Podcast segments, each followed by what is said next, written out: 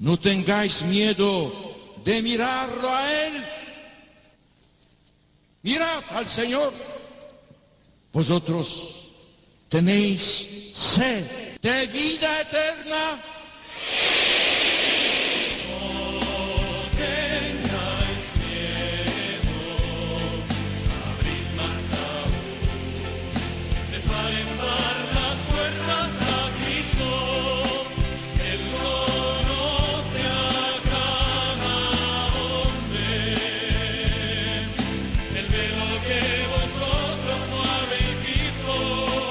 Comienza No tengáis miedo con el padre Juan Francisco Pacheco.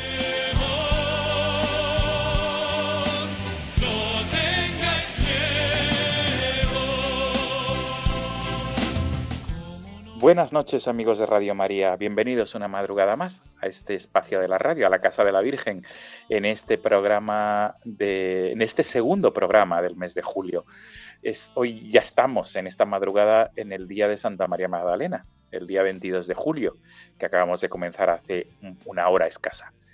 Amigos, y el programa de hoy va a ser vocacional. ¿Por qué vocacional? Porque vamos a contar con el testimonio de dos eh, nuevos, eh, mejor dicho, de un nuevo sacerdote y un nuevo diácono dos seminaristas que recibieron su ordenación diaconal y su ordenación sacerdotal el pasado fin de semana en la Catedral de Toledo. Concretamente, vamos a dialogar con Álvaro de Riva, que es natural de Barcelona, pertenece a la Hermandad de Hijos de Nuestra Señora del Sagrado Corazón y él se ha formado como seminarista en Toledo. Igualmente vamos a dialogar con Felipe Vergara, él es chileno, oriundo de la capital de Santiago de Chile, y él recibía el pasado 18 de julio el orden del diaconado. El programa de esta madrugada, por tanto, va a ser un programa vocacional. Vamos a dialogar con ellos porque nos van a transmitir su testimonio, su vivencia, su llamada a la, vida sacerdotal y lo que supone para ellos esta nueva andadura como sacerdote y como diácono. Amigos, este es el sumario para el programa de esta madrugada. Muchísimas gracias por ser fieles a esta cita quincenal. Comenzamos. Everybody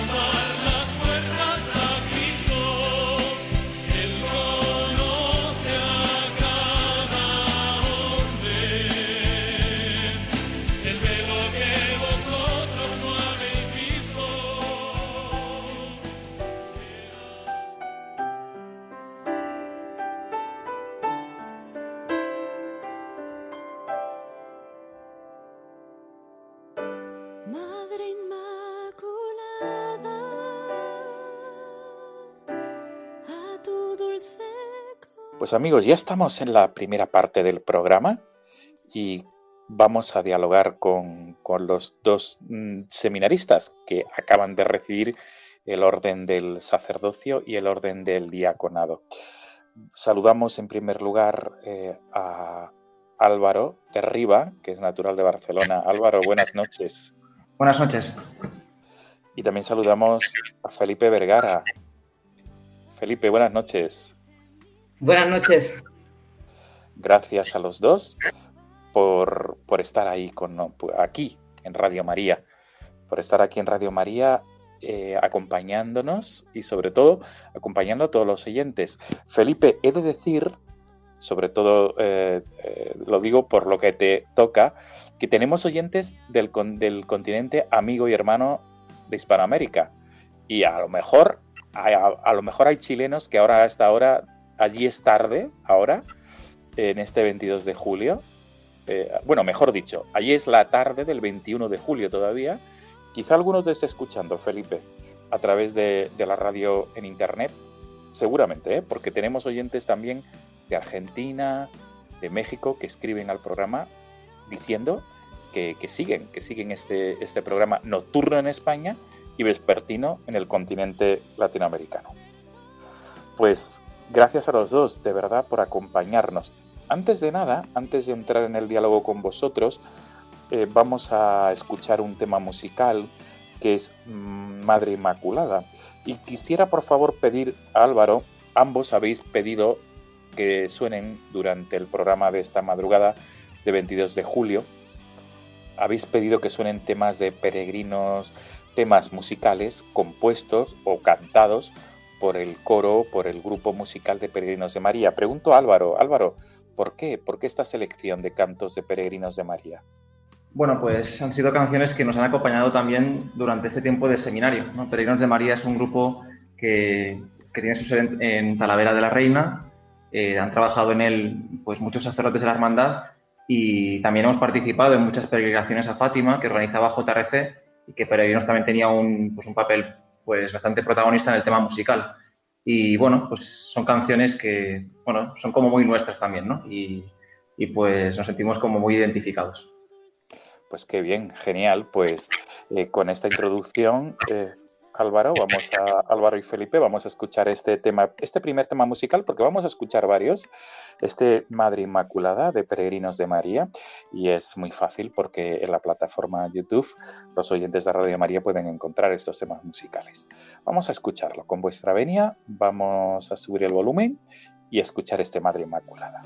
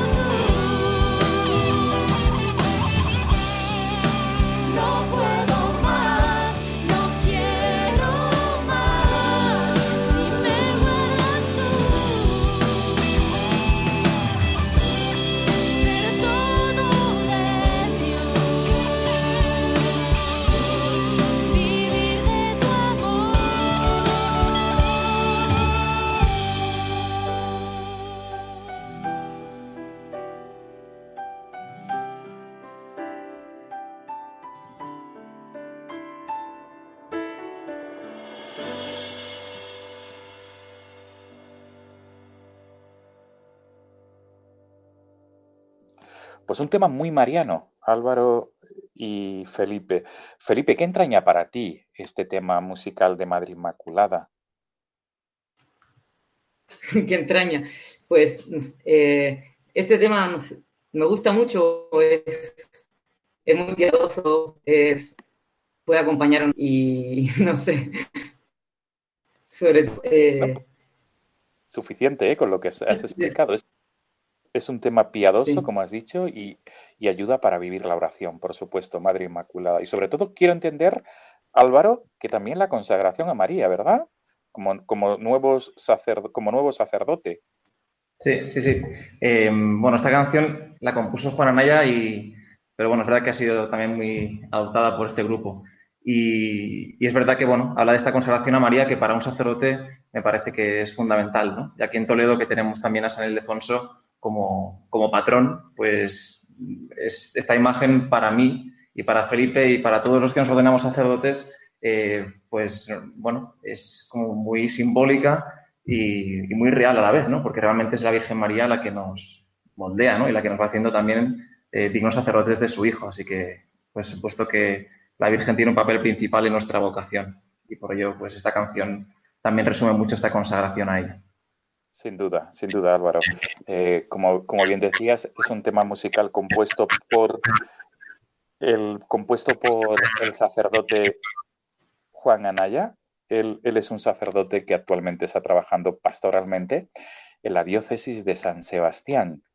Y desde aquí también le mandamos un saludo. Pues vamos a introducir, eh, Felipe y Álvaro, vuestros testimonios vocacionales. Yo quisiera empezar, por favor, por Felipe Vergara, que es chileno y que se ha formado en el, en el seminario mayor, bueno, eh, pertenecéis ambos a la Hermandad de Hijos de Nuestra Señora del Sagrado Corazón, pero os habéis, formado, os habéis formado académicamente en el Instituto Teológico, en el Seminario Mayor San Ildefonso de Toledo. Felipe, eh, eh, quisiera preguntarte cómo surge en ti esa chispa de la vocación al sacerdocio. Y nos situamos en Chile, en Santiago concretamente, en la capital del país. Por favor. Sí, eh, pues yo diría que el Señor siempre me ha tenido cerca de Él, o sea, como desde pequeño me ha gustado ir a misa entre semana y así, pero sobre todo la vocación nació el año 2011 cuando hice una peregrinación con el colegio, vinimos a España, a la JMJ de Madrid, y luego hicimos una peregrinación por lugares santos de España, por santuarios marianos, por eh, también lugares de los mártires de España, y ahí en esta peregrinación me encontré con el Señor más personalmente, sobre todo en la adoración eucarística. Y desde ahí que yo quise consagrarle mi vida y hacer su voluntad, y se lo iba preguntando en la oración, y hasta que el día que, el, año que, tocaba salir del colegio y entrar a una carrera, eh, me, lo, me lo mostró en la oración. Ya era casi entrando en el siguiente curso y tuve que hacer todo muy rápido para, para poder, porque el Señor me lo dijo como el 20 y algo de febrero y el 3 de marzo yo ya tenía que estar en el seminario, así que fue algo bastante rápido. Pero sobre todo fue eso, que cuando descubrí al Señor en la Eucaristía y que es un amigo que nunca falla y que está ahí con corazón de hombre,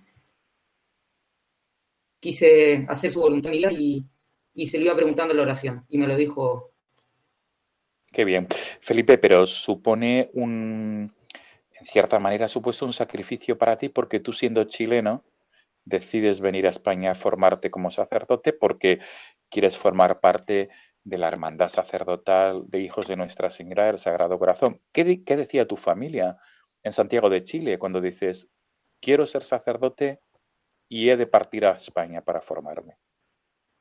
Eh, sí, bueno, lo que pasa es que no fue algo que me pregunté mucho porque yo descubrí la vocación, eh, los que me, me, fueron guiando la vida espiritual fueron los sacerdotes de la hermandad que está aquí en España y que tiene una comunidad en Chile ellos fueron los que organizaron la peregrinación y yo, eh, mi director espiritual era de, es de esta hermandad. Y entonces cuando, bueno, vi que el Señor me llamaba al seminario, ni me lo cuestioné mucho porque esta llamada también tiene mucho que ver con el carisma de la hermandad con, el, con descubrir el amor del Sagrado Corazón de Jesús. Entonces, bueno, yo vi que el Señor me llamaba al seminario y, al seminario de la Hermandad, que estaba en España. Ya había habido algún alumno del colegio que organizó la peregrinación que ya había venido a España, entonces como que ya había precedentes y eso, que, que yo dije, yo quería ir al seminario y sabía que era, era en España. Preguntó qué pensaba mi familia. Pues nada, eh, como que ellos también sabían que si yo iba al seminario iba a España con la hermandad de, de, hijos de Nuestra Señora del Sagrado Corazón y, y, muy contentos de, que, de verme tan feliz en el seminario. Qué bueno. Pues Álvaro, quisiera ahora que, que, respondieras a lo siguiente, porque eres natural de Barcelona y, y, conociste la Hermandad de Hijos de Nuestra Señora del Sagrado Corazón. ¿Cómo se puede resumir? ¿Cuál es el carisma de esta institución de iglesia, de esta institución sacerdotal?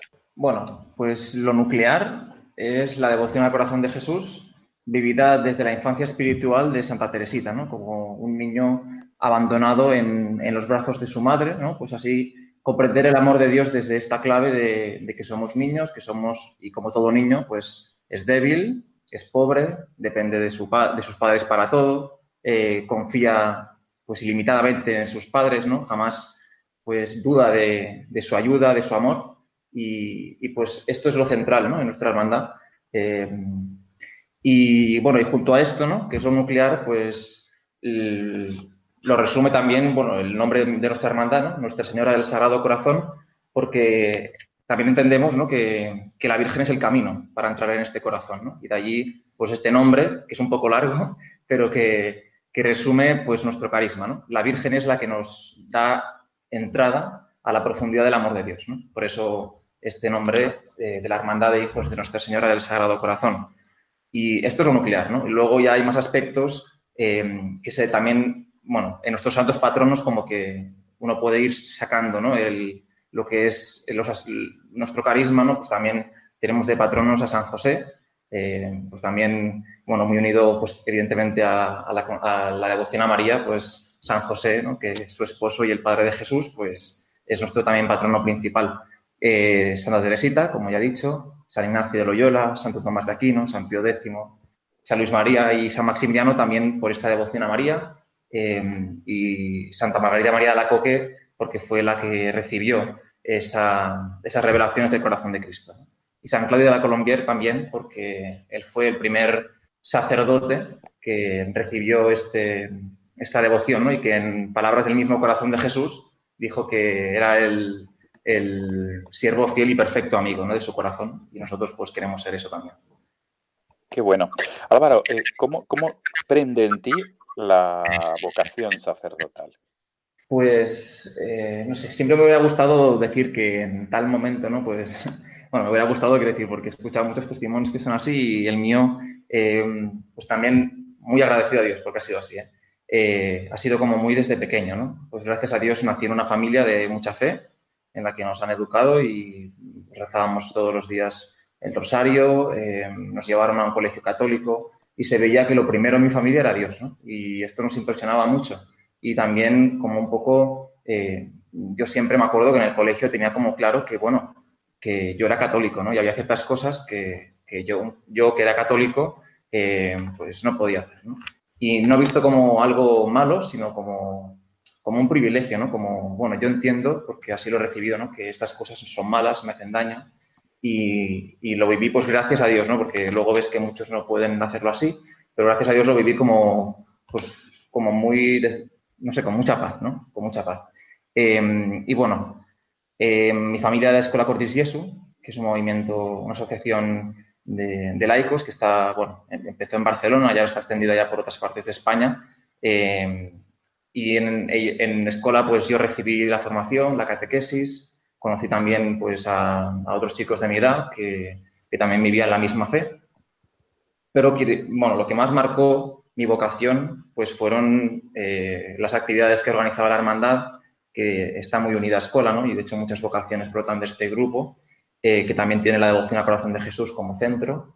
Eh, entonces, bueno, en actividades de hermandad, campamentos de verano y luego ya cuando de más mayor, pues en cursos de formación y peregrinaciones. pues yo allí empecé, bueno, viendo también su testimonio, ¿no? Viendo testimonio de sacerdotes alegres, sacerdotes entregados, que vivían eso, con gozo su vocación, ¿no? Y ahí como que empezó a aprender, pues, ese deseo que desde pequeño estaba, ¿no? Porque siempre, como que siempre lo tuve, pero poco a poco se fue como concretando y, el Señor me lo hizo, bueno, como que se fue profundizando también con ayuda de otros sacerdotes, eh, pues fue prendiendo este, esta llamita y se fue haciendo más grande, ¿no? Y también con la ayuda de la dirección espiritual, eh, con los ejercicios espirituales, ¿no? Todo esto también eh, de sacerdotes de la hermandad, ¿no? Que nos atendían espiritualmente.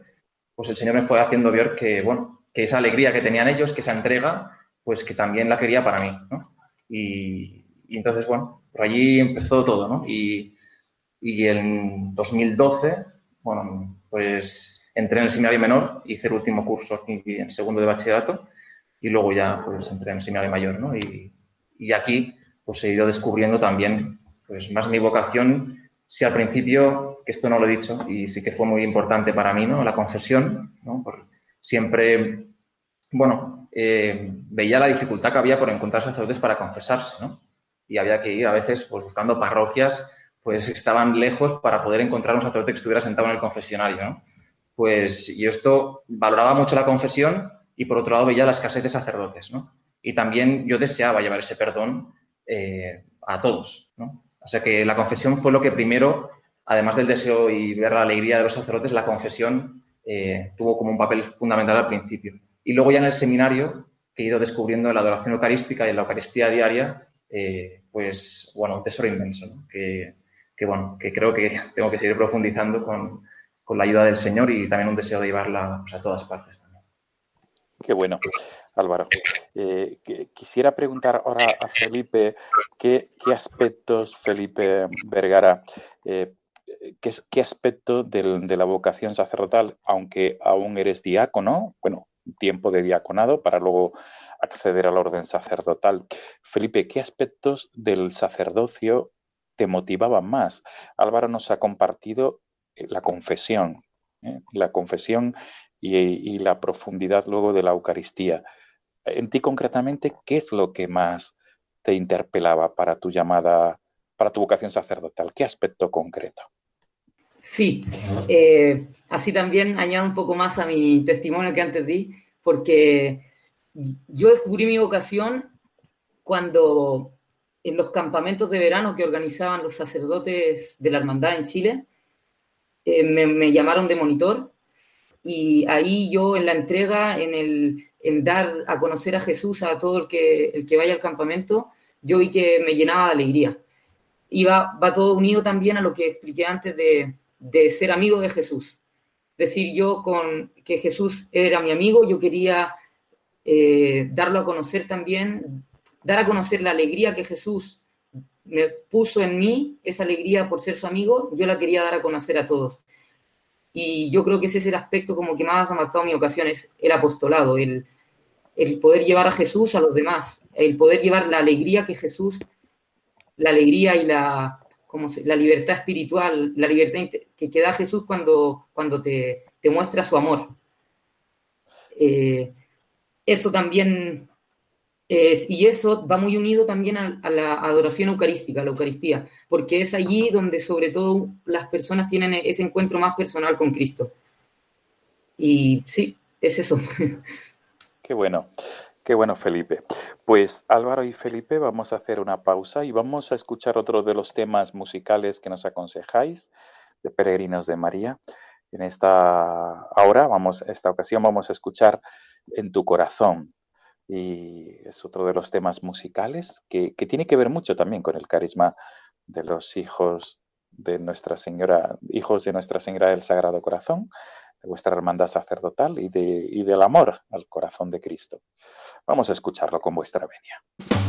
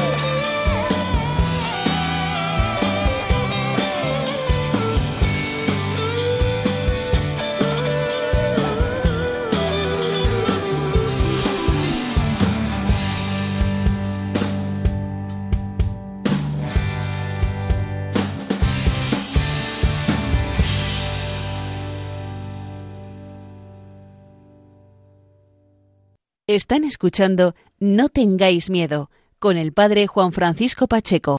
Pues continuamos, amigos, continuamos con Álvaro de Riva, neosacerdote, y con Felipe Vergara, neodiácono.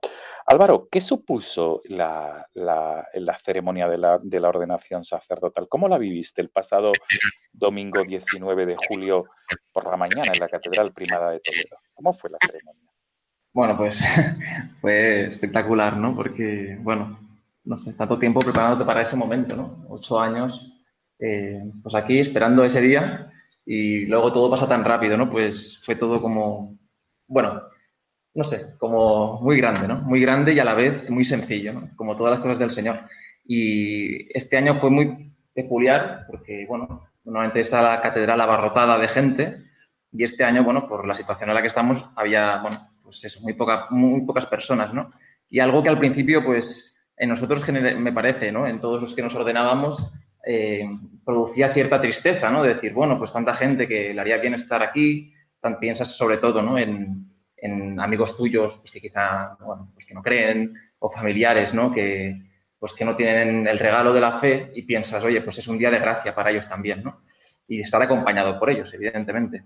Pero, pero luego todos coincidíamos también, eh, pues en ver la providencia de Dios, ¿no? Porque había poca gente, es verdad, pero también fue una celebración pues, más recogida, ¿no? Y, nos ayudó mucho a vivirla porque si viene mucha gente, tiene la cosa buena esa de que, bueno, ahí, bueno, reciben también ellos gracia, ¿no? De esa celebración y, y de ver el testimonio, pero, pero también el que haya poca gente, eh, bueno, es una celebración más íntima y a nosotros nos ayuda también con ese silencio, eh, bueno, pues estar como más metido, ¿no? En, en, lo que el Señor realiza a través de las palabras y de los gestos de, del, del obispo.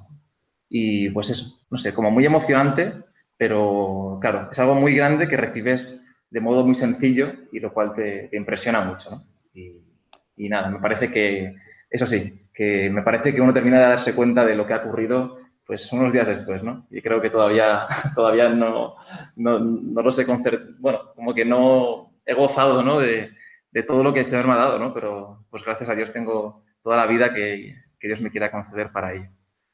Qué bueno. Álvaro, ¿cuál es el momento que más te, no sé qué verbo utilizar, si más te caló o el momento en el cual eh, te, viste más gratamente sorprendido o, que viviste de una manera especial de la, de la ceremonia? Em, sí, bueno, te voy a decir dos, ¿vale? Em, cuando te imponen la casulla, ¿Por qué? ¿Por qué, Álvaro?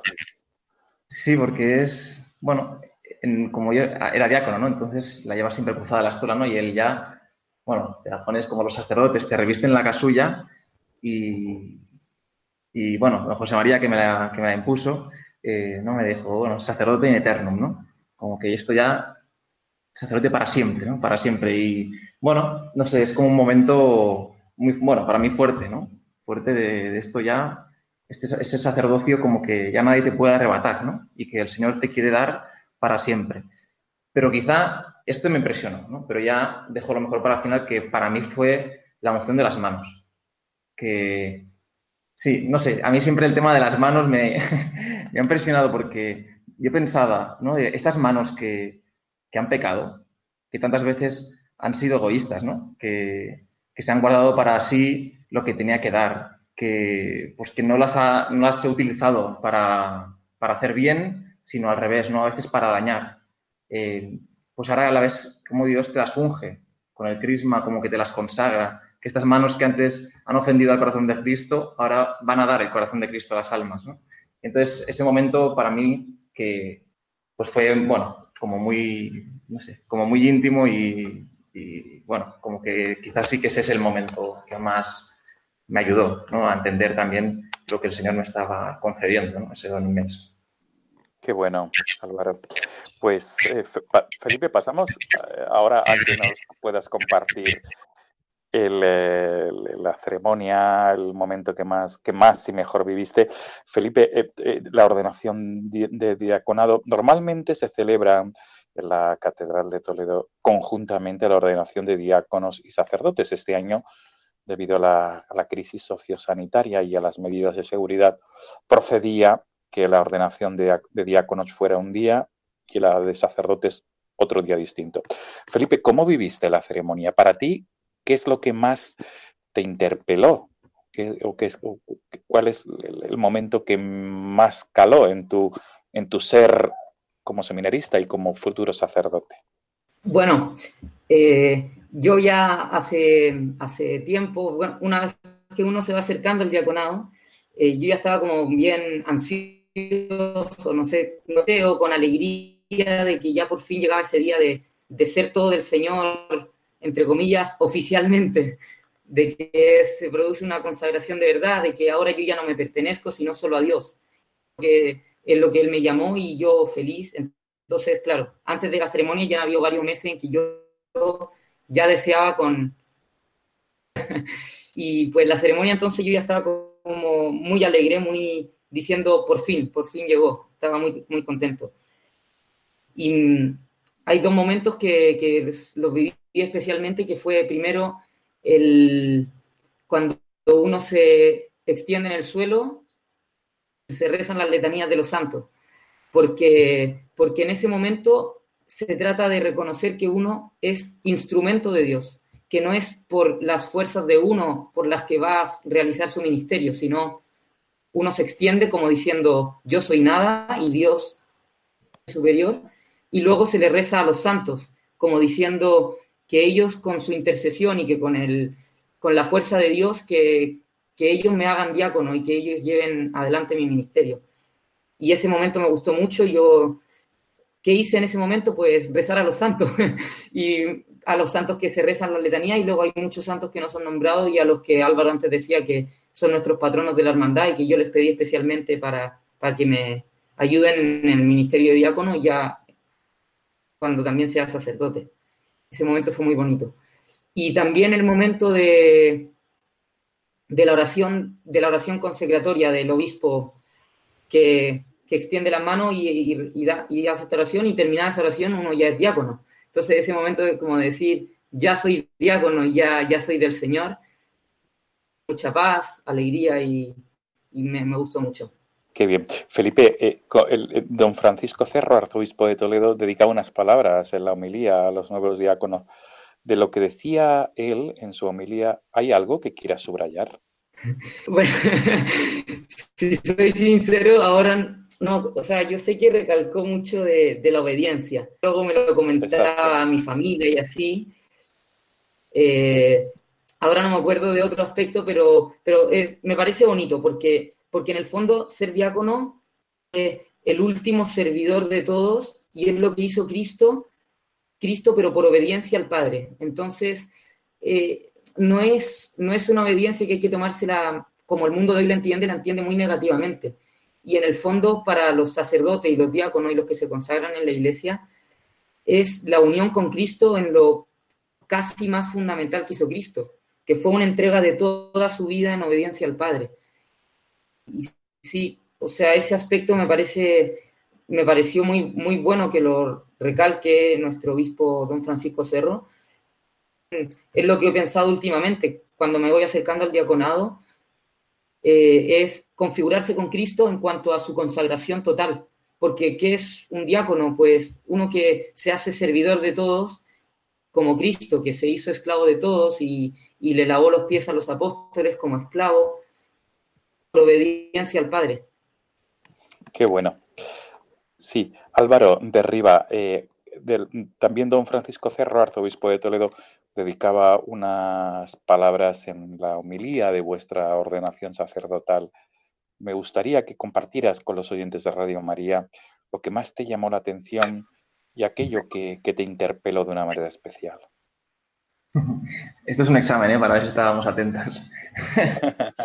eh, bueno, eh, no he dado la pregunta, pero quería remarcar lo de la obediencia, ¿no? que, que, impresionó mucho como la ordenación de diáconos eh, remarcó mucho ese tema de la obediencia. ¿no? Y, y, aunque no tengo mucha experiencia sacerdotal, de hecho tengo dos días de experiencia sacerdotal, pero sí que uno conoce muchos sacerdotes y, y bueno, y, y, escucha muchas cosas, ¿no? Y, y vamos, yo me parece como fundamental para nosotros que si queremos ser santos tenemos que ser obedientes, porque podemos hacer muchas cosas buenas, pero como no obedezcamos, realmente es que nos estamos alejando del camino de Dios que, tiene, que Dios tiene para nosotros. ¿no? Y en cuanto al destino, ¿no? que me dicen, bueno, pues yo estoy contento donde Dios me, pone. O sea, lo que me dejaría tranquilo es que yo decidiera dónde voy. Bueno, eso respecto a la obediencia, que bueno, me llamó más la atención, me parece que esto que, lo que nos dijo a nosotros. Eh, pero bueno, eh, de la medida que nos hizo, eh, no puedo dejar de señalar el amar apasionadamente a Jesucristo, que, es, bueno, es nuestra vida, ¿no? Es nuestra vida. Y para poder dar amor tenemos que enamorarnos, ¿no? Y esto nos lo recordaba don Francisco en la homilía, también en los ejercicios espirituales. Lo que nos transmitió es esto, ¿no? Tenemos que amar apasionadamente a Jesucristo porque así amaremos también a nuestros feligreses, ¿no? Insistió mucho en, bueno, en varios amores, ¿no? El amor a Cristo, el amor a la Iglesia, el amor a los pobres, ¿no? Y es verdad que quien ama apasionadamente a Jesucristo ama a la Iglesia, que es su esposa, y ama a los pobres, ¿no? Donde se encuentra Él también presente. Y para ello, bueno, pues eh, nuestra vida de oración y de amistad con Cristo, ¿no? Es, es lo central. Qué bueno.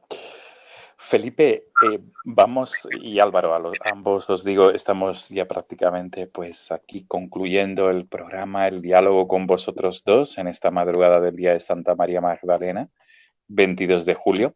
Y Felipe Vergara, eh, me gustaría que pudieras compartir alguna anécdota de tu formación de seminario y sobre todo me gustaría que compartieras esto de cara a los oyentes que puedan tener hijos o nietos, que, se puedan plantear la vocación al sacerdocio, o incluso algunos jóvenes que puedan escucharnos también, ahora o luego a través del podcast del programa. Felipe Vergara, desde tu, desde tu experiencia como, como joven y luego como seminarista, ¿qué nos puedes transmitir? ¿Qué nos puedes compartir? pues, no sé, si se trata ahora de, de tirar la caña. no. Eh, no, yo, bueno, algo en general, algo que diría en general es, pues, aquí en el seminario coinciden, el, el que viene al seminario viene la amistad con el Señor y en los seminarios ese ambiente se vive y, ya hay una alegría en, en como entre todo hay una alegría en las casas, sobre en la nuestra, yo lo digo particularmente se ha sentido, hay una alegría de el día a día, eh, la convivencia con los hermanos en general, y que, que la, fuente es el Señor que está en medio, y, por la misa que es en la mañana, por la adoración que hay en la tarde. Luego, experiencias así más concretas. Eh, aquí en la hermandad eh, tenemos, recuerdo, tenemos un año de espiritualidad. Hacemos una peregrinación a Fátima que se trata de experimentar la, providencia de Dios. Entonces nos, dejan a unos 150 kilómetros de Fátima y no debemos llevar nada, simplemente una muda de ropa y tenemos que ir por el camino pidiendo alojamiento, pidiendo comida, pidiendo, eh, eh, viendo que poder tener misa todos los días, un rato de oración. esa peregrinación me tocó hacerla con Álvaro y, cantidad de anécdotas, o sea, fue toda la peregrinación en todo minuto, fue una experiencia de la providencia de Dios. No nos faltó ningún día pues alojamiento con colchón, comida. Eh, se supone que había que pedir desayuno, comida y cena, pero tampoco nos faltaron las meriendas por la generosidad de la gente. Eh, y bueno, tampoco la misa, la misa, y ya. Sí. Qué bueno. Pues, pues por, favor, sí, sí, sí puedes compartir, porque esto además es en radio es sumamente ilustrativo cuando y además gusta a los oyentes de Radio María que compartamos anécdotas. ¿Vivisteis esta experiencia prácticamente como lo que pedía San Ignacio de Loyola a los futuros jesuitas? Tiene algo que ver, tiene mucha relación ese peregrinaje, ¿no? Esa peregrinación ¿Cómo, fueron esos días de hasta que llegasteis a Fátima? Porque teníais que llegar a lugares donde teníais que pedir alojamiento y y, acogí, los teníais que acoger a la, a la digamos, a, la, a lo que os pudieran ofrecer, ¿verdad? A lo que gratamente os pudieran ofrecer. Sí, cuento mi experiencia personal porque no sé exactamente qué, qué sintió Álvaro, pero lo primero es que pedir, pedir cuesta. Hay que humillarse y, y el primer día nos acercamos a un pueblo y teníamos que pedir alojamiento y, costaba. Las, las, primeras veces que uno pide es muy vergonzoso, eh, y, pero primero eso, pedir eh, cuesta mucho y, hay que hacerlo porque, porque Dios ama a los pobres y, hay que hacerse también como los pobres. Eh, ah, no sé, me borro, sí, cuento una anécdota, un día que, que, que llegamos a un pueblo y, llegamos un poco tarde y entonces la misa no había en el pueblo. Y resulta que justo a un kilómetro, es decir, 10 minutos caminando rápido, eh, había una misa en una ermita de un santo desconocidísimo para nosotros, pero porque ese día era el santo, era el, era el día de ese santo. Entonces experimentamos en eso como Dios, otros días que también íbamos caminando a la hora de comer y sin haber ni pedido, se acercó una señora muy humilde, en una casa muy pequeña, y nos, y nos ofreció ella misma, sin haberle pedido, nos ofreció de comer, nos abrió su casa, que era pequeñísima, es decir, como toda su intimidad, y, y, nos habló de, de, sus hijos para que rezáramos por ellos. Eh, todo esto se supone que nosotros no, no podíamos decir que éramos seminaristas.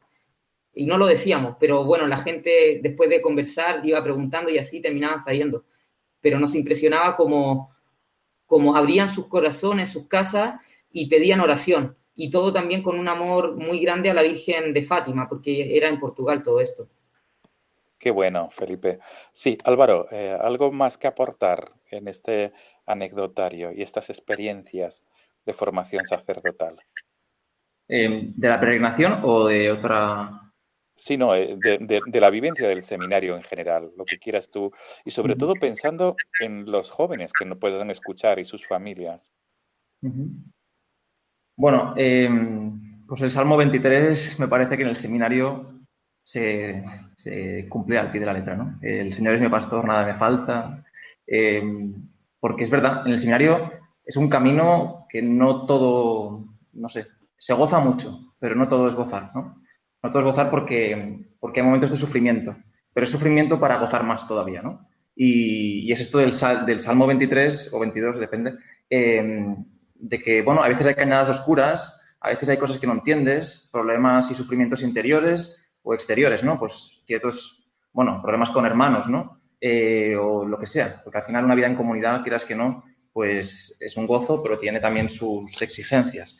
Eh, bueno, pues yo lo que he experimentado es el cuidado de Dios, que Dios es el que lleva nuestra formación. Uno cuando entra, bueno, digo uno cuando entra o yo cuando entré, eh, sí, como que uno parece que es como un camino que, sí, tiene sus formadores y la oración y la misa, pero que como que tú llevas las riendas, ¿no?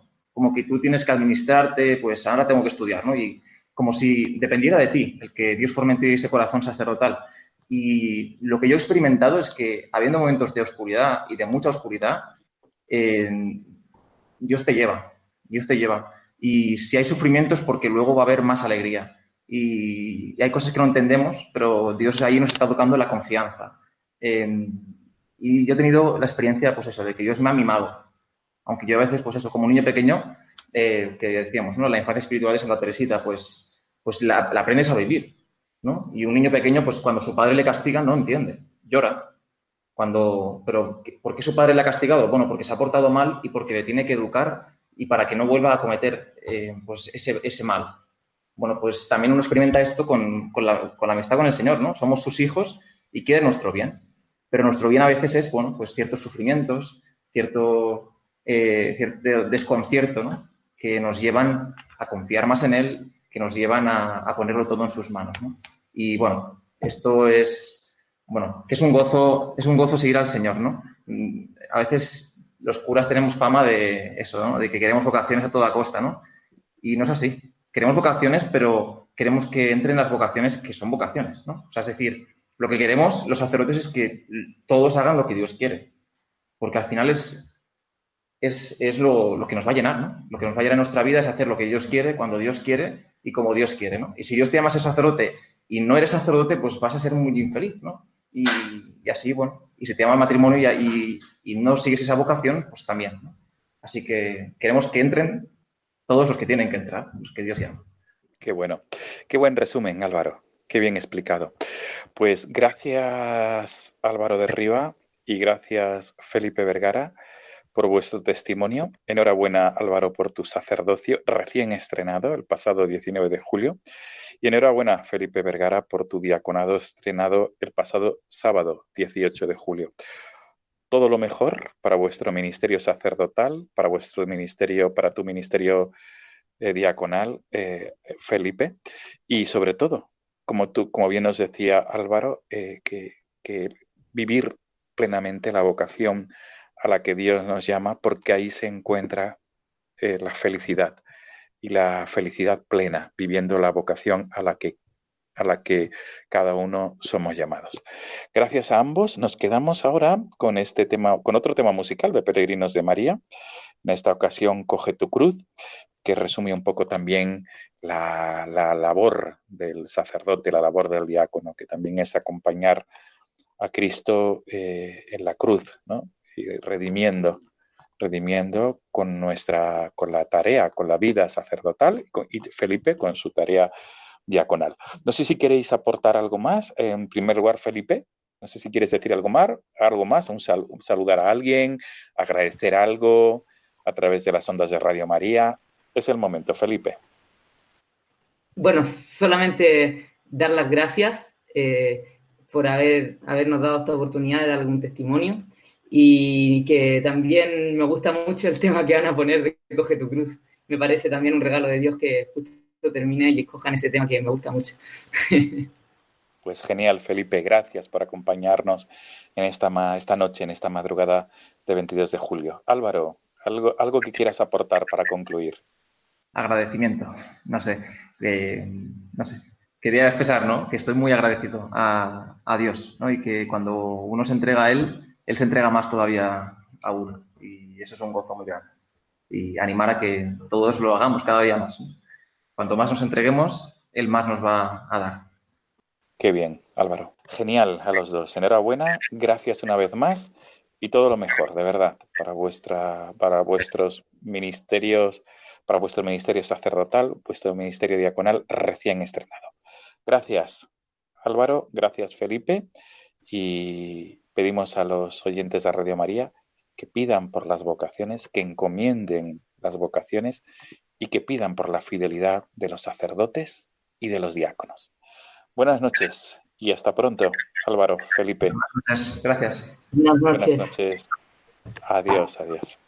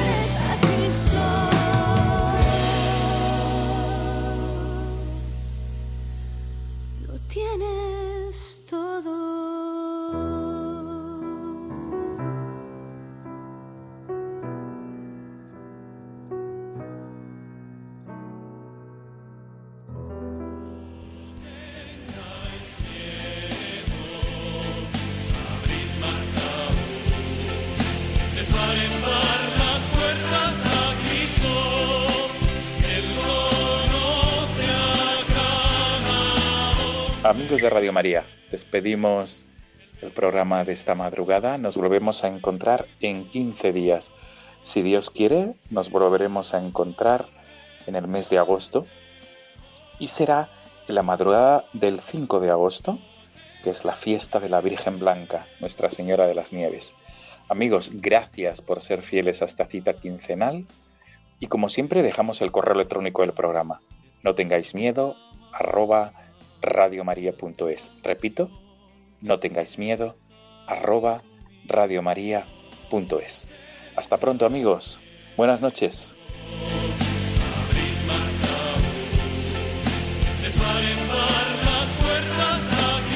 Y así finaliza en Radio María No tengáis miedo, un programa dirigido por el padre Juan Francisco Pacheco.